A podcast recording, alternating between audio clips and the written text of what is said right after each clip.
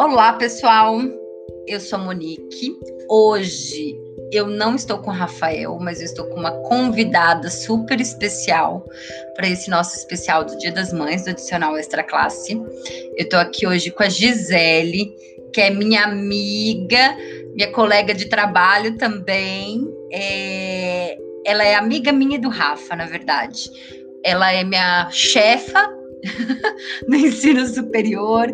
Ela é professora, ela é mãe da Elaine e do Cauã. Ela também é presidente do grupo de adoção Raízes e Asas. E hoje ela vem contar uma história bem bacana para o nosso especial do Dia das Mães que aconteceu com a Elaine. Bem-vinda, Gi. Ah, obrigada, Monique. Obrigada, Rafael. Quero parabenizar pelo podcast. É muito bom ouvir o podcast sempre. É, e é lançado sempre antes de começar a minha aula durante a semana. E eu ouço e vou para a aula mais leve e muito inspirada. Que bom. A Gi é assim, aquela amiga, gente, que a gente. Tudo que a gente quer testar, a gente manda para ela, entendeu? Então a gente faz esse exercício. É, que bom que você está gostando. E aí, gente, se vocês não ouviram os outros episódios, Gisele diz, tem que ouvir, não tem? Tem que ouvir. E não tô falando como amiga, não. Tô falando como professora mesmo, que me faz muito bem ouvir. Ouçam, vocês vão amar. Então vamos lá, Gi. É, a história uh, aconteceu na escola com a Elaine. Conta aí um pouco dessa história e desse trabalho escolar.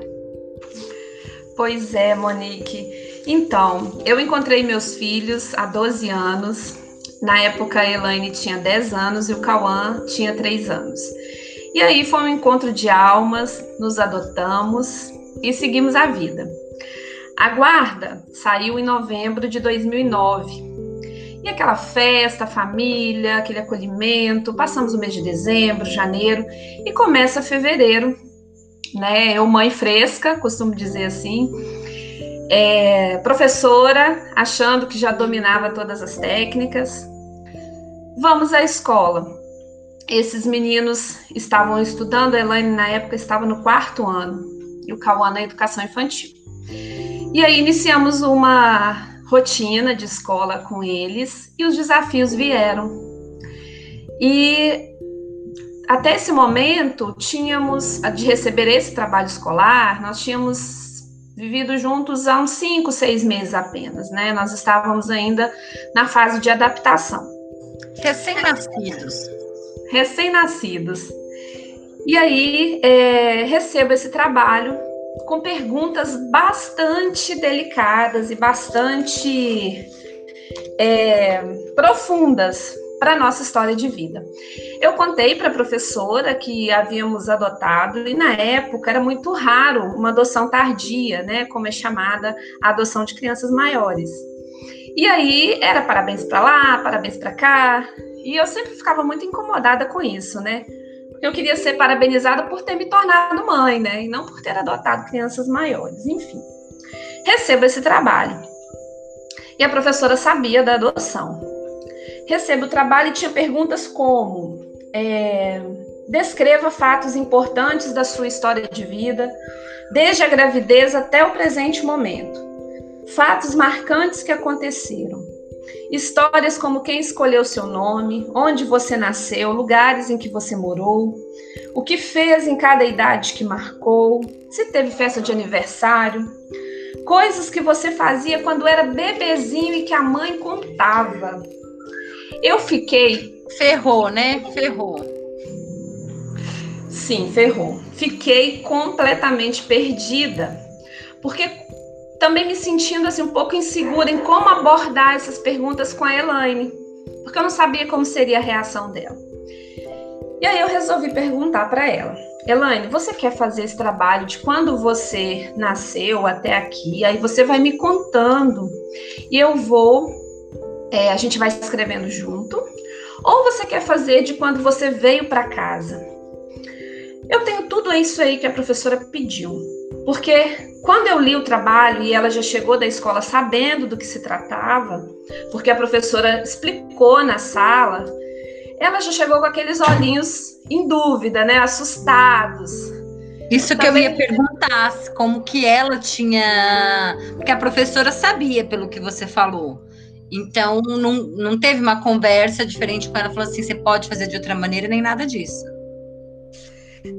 A professora disse para ela que ela poderia fazer do jeito que ela quisesse, mas ela explicou o trabalho para a turma toda, né?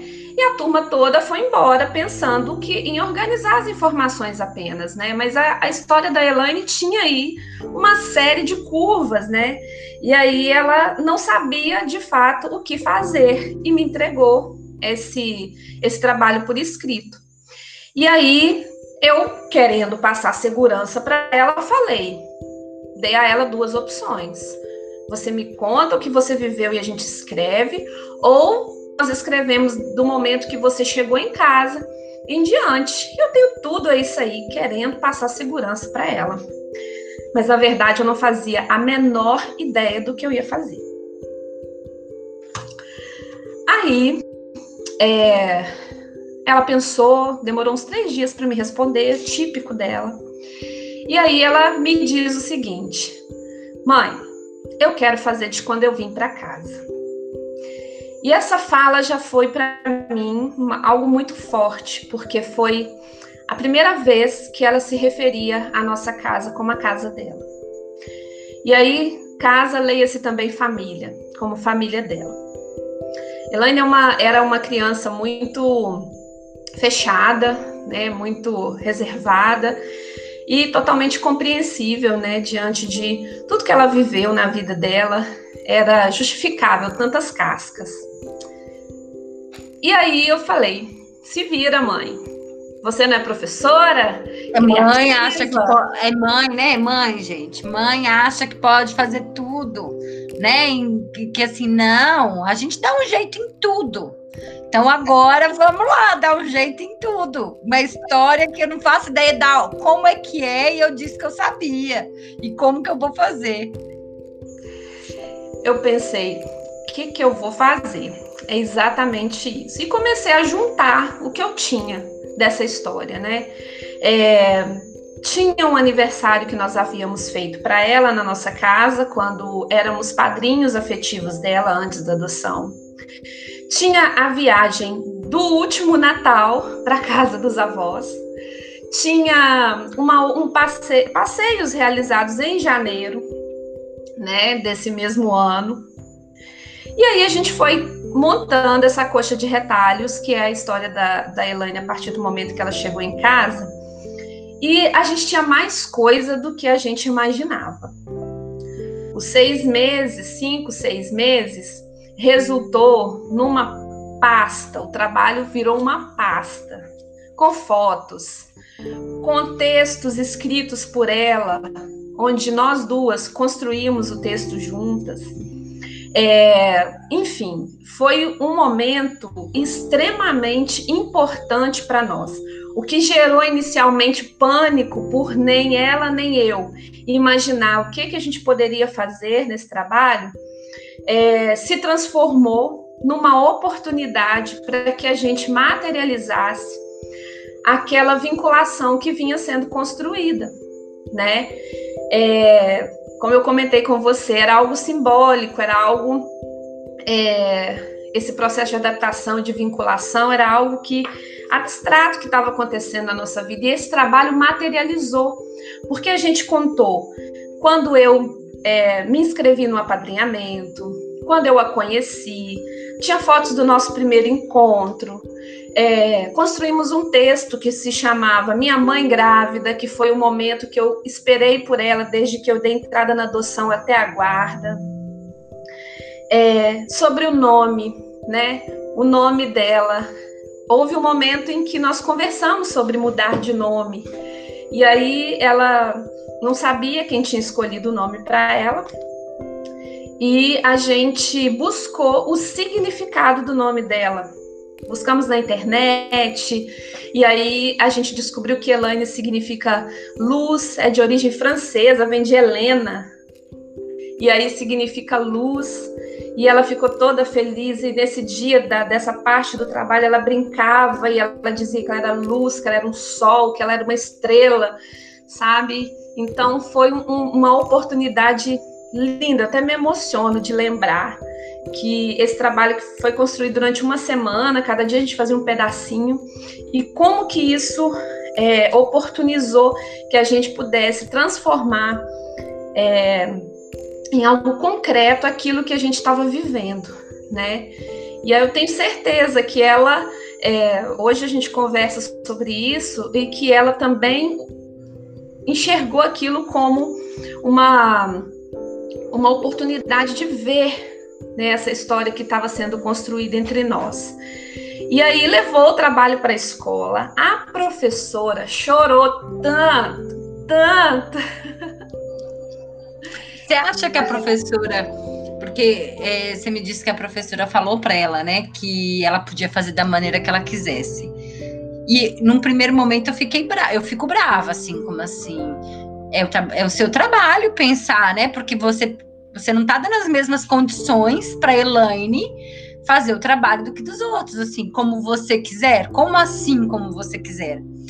É, e eu acho que ela não tinha noção uh, do que ela poderia receber, porque por acaso, né? E aí eu acho que não está associado ao, fato de você ser professora, você pode me corrigir se eu estiver errada. Eu acho que é o fato de você ser mãe e, e dar um jeito de, de fazer esse trabalho, uma mãe presente.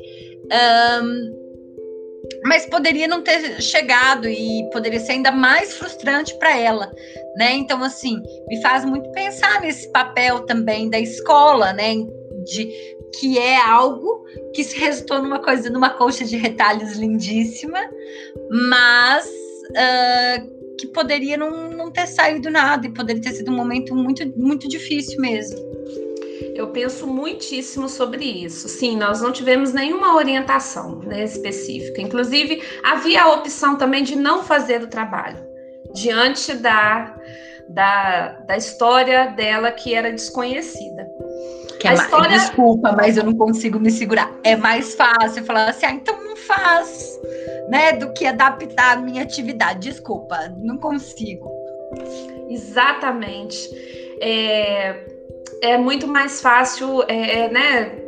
Dar essa, essa liberdade, entre aspas, de não fazer, com a justificativa de não tocar em sentimentos que podem ser dolorosos, do que ressignificar essa atividade, né? Ou pensar em outras estratégias para que ela fosse feita. Porque o objetivo dela não era é, falar da história das crianças. Então, existiriam inúmeros caminhos, existem, né? Inúmeros caminhos para que isso seja feito. E aí, é, pensando nisso, né, ela ficou super emocionada. Eu, eu acho que para ela também, ela ficou surpresa com o que chegou. Chegou uma pasta com fotos, com textos, com documentos. Eu coloquei o certificado do apadrinhamento afetivo. Eu coloquei uma série de objetos que a gente tinha na nossa história. Por exemplo, ela tinha uma, um amarrador de cabelo que eu borrifava o perfume que nós usávamos para que ela pudesse voltar para o abrigo no domingo e ficar durante a semana sentindo o cheiro da nossa casa e do quarto dela. E esse amarrador de cabelo que eu tenho guardado até hoje é, foi no trabalho também, em anexo. e aí, é, e então nós entregamos para ela a nossa história, né? E eu acho que foi uma oportunidade de mostrar para ela também é, que existem, existe uma diversidade de histórias né, dentro de uma sala de aula. E todas elas são importantes, todas elas são bonitas. A gente não precisa ter medo nem ter vergonha de. É, medo mesmo, né, de trabalhar essas histórias para que as crianças tenham orgulho de quem elas são, né? E Gi, é, aqui, gente, vocês não estão vendo, mas aqui a gente ficou tudo com o olhinho cheio de lágrima. Não tem como também, né? É, mas dessa história também você se inspirou para uma outra coisa muito bacana. Lá se vão 12 anos, né? E hoje a Elaine está fazendo o quinto período de pedagogia. É minha aluna! Fico super orgulhosa disso e falo disso em todos os lugares que eu vou. É, tenho certeza que vai se tornar uma professora que enxerga essa diversidade, valoriza essa diversidade, porque ela já demonstra isso. E é, isso me acompanhou durante tanto tempo e me incomodou durante tanto tempo que virou um objeto de pesquisa. Então, estou encerrando já o, mestrado e transformei isso numa pesquisa. Eu investigo como que as crianças adotadas tardiamente é, são vistas pela escola, como, que, como se dá essa relação logo após a adoção de, de, da chegada dessa criança na escola e o que, que acontece. Né? Eu tenho tido relatos das professoras muito emocionantes, mas o que temos visto também é que ainda está a cargo das famílias dizer para a escola, né, é, o que, que é adoção, o que, que é institucionalização e o que fazer. E o que é família, não? E o que é família também. Porque família pode se constituir de um milhão de maneiras, né? De inúmeras maneiras, né? E aí é, eu espero que né, os professores, as pessoas que estejam ouvindo o podcast consigam enxergar essa diversidade, né? E que é o amor que faz com que essas famílias sejam constituídas, e não as pessoas e nem os papéis dessas pessoas. Né? O que une a gente, o que vincula a gente, o que nos torna uma família é o amor que a gente estabelece entre entre nós. E essa discussão do sangue, né? Porque é meu sangue, é, eu tenho que amar. Na adoção, não tem isso. A adoção é uma escolha. Eu escolhi amar o meu filho, com todas as fragilidades dele, com todas as limitações. Um filho completamente diferente de mim, um filho que quase nunca atende às minhas expectativas, porque ele tem a sua própria história, os seus próprios desejos, os seus próprios sonhos. Assim como um filho que supostamente biológico, né? Que também não atende essas expectativas todas que os pais e as mães e os responsáveis colocam no imaginário é uma luta, né? Entre aquilo que as famílias idealizam, o filho idealizado e o filho real. E, Monique, eu gostaria também de falar do grupo de apoio à adoção, né? Claro. Já que o podcast é em homenagem ao dia, é em homenagem ao Dia das Mães, o nosso o grupo de apoio à adoção se chama Raízes e Asas, porque é, vem, a inspiração para esse nome vem de uma frase de um, atribuída a um jornalista inglês que disse que os melhores presentes que nós podemos dar aos nossos filhos são raízes e asas. Por isso que o grupo tem esse nome. Ai, olha, nem tenho muito mais o que falar.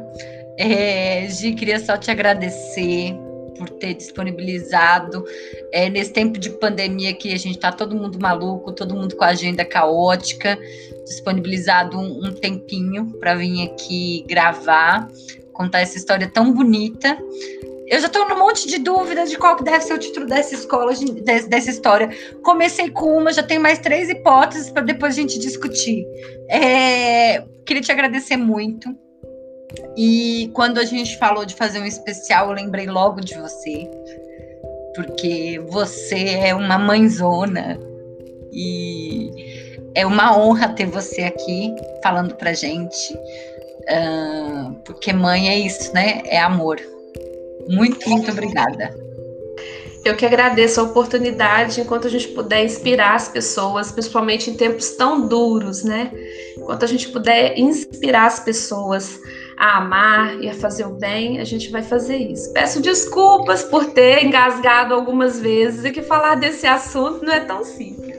Ah, mas aqui nesse podcast a gente chora, a gente dá risada, a gente engasga, cachorro late, gato Verdade. É mesmo. Gente, é, esse é o episódio de hoje. Semana que vem a gente volta com episódios novos. Um beijo e até a próxima.